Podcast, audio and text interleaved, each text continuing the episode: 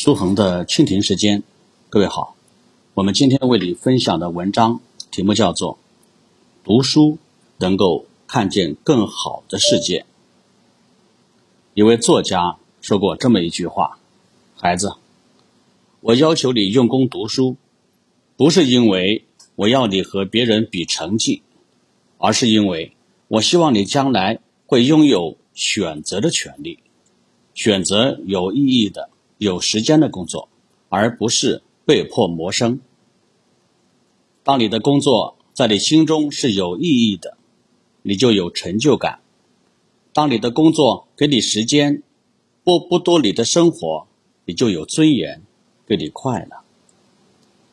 读书增长了一个人的见识，读书对于一个人的能力和素质的提高起着非常重要的作用。增长见识和开拓视野，最简单的方法就是读书。古话说道：“秀才不出门，便知天下事。”一个读书人足不出户，通过读书便可以知道天下事。通过读书，能够掌握为人处事的方法，提高自己的境界，进而实现修身、齐家、治国、平天下的人生目标。书籍作为智慧的结晶，记载着社会发展的历程。当后人在前人的书籍中学会各种东西，读书也就成了一种增长见识的途径。读书对于提高人的认知和激活人的创新思维有着很重要的作用。实际上，在学校学习的知识，不管是语文、数学、英语、物理，还是其他各科文学知识，里面收录的内容，都是人类经过长期的筛选和积淀而留下来的最基础、最精华的内容。不仅包含了自然科学知识，而且还包含了为人处事。道德品质等人文知识，是我们进入人类浩瀚知识海洋的基础，而且是开启人类智慧之门的一把钥匙。在学好这些知识的前提下，我们能够足不出户，打开一扇通向世界的窗口，之后纵览世界风情和人情世故。读书是和更高尚的人交流，读一本好书，就是和更为高尚的人交流，在书中找到人生的明灯，在书中找到前行的道路。好的书会给我们带来诸多启示，指导着我们正确的对待学习和工作。一九五五年的秋天，张海迪在济南出生。五岁的时候，因为患脊髓病，导致高位截瘫，他无法上学，便在家自学完中学的课程。在书中，他找到了高尚的朋友，也找到了生活的希望和不断向上的力量。在残酷的命运面前，张海迪没有沮丧和沉沦，他把《钢铁是怎样炼成的》中的主人公。当做自己的精神榜样，从而不断激励自己勇敢的活下去。他看到海伦·凯勒的“假如给我三天光明”，于是他靠着海伦那坚强的精神为支撑，鼓舞自己继续奋斗。张海迪自学了大学英语、日语和俄语，并攻读了大学和硕士研究生的课程。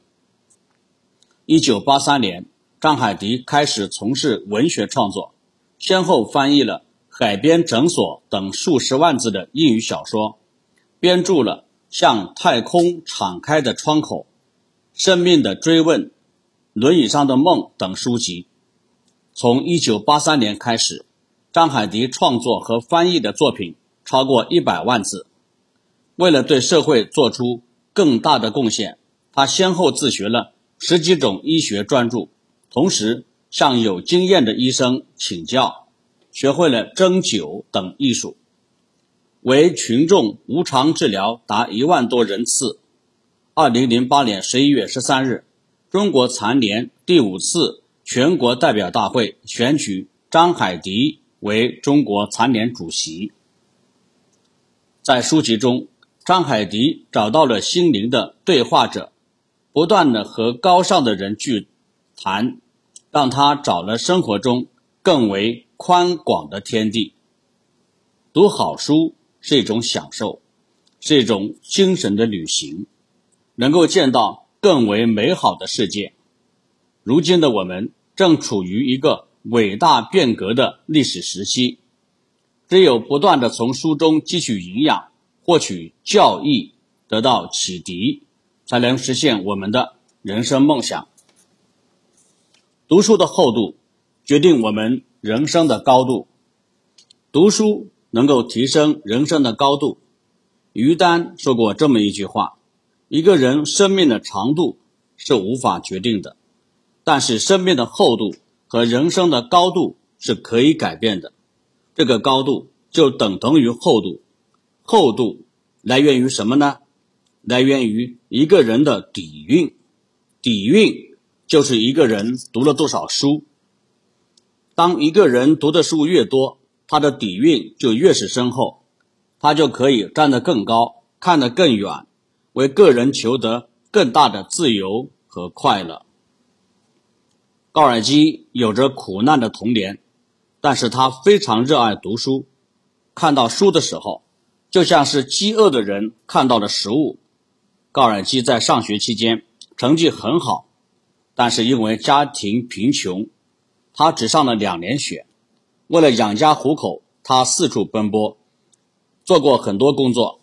但是他始终没有忘记过读书，常常冒着危险找书看。为了躲避老板的监督，他常常利用深夜看书。他甚至用罐头盒做了一个油灯，收集主人竹盘里的残油，躲在储藏室板棚中读书。在极端艰难的环境中，高尔基发奋自学，从而具备了很高的文化水平，最后成为一位伟大的文学家。当高尔基在书中找到了给养，他的人生就在不断的发生着变化。因为知识的厚度在提升，所以高尔基的人生高度也在不断提高。因为高尔基的阅读和坚持。才让他积攒了很多的文学力量，所以才有了他后来的文学创作。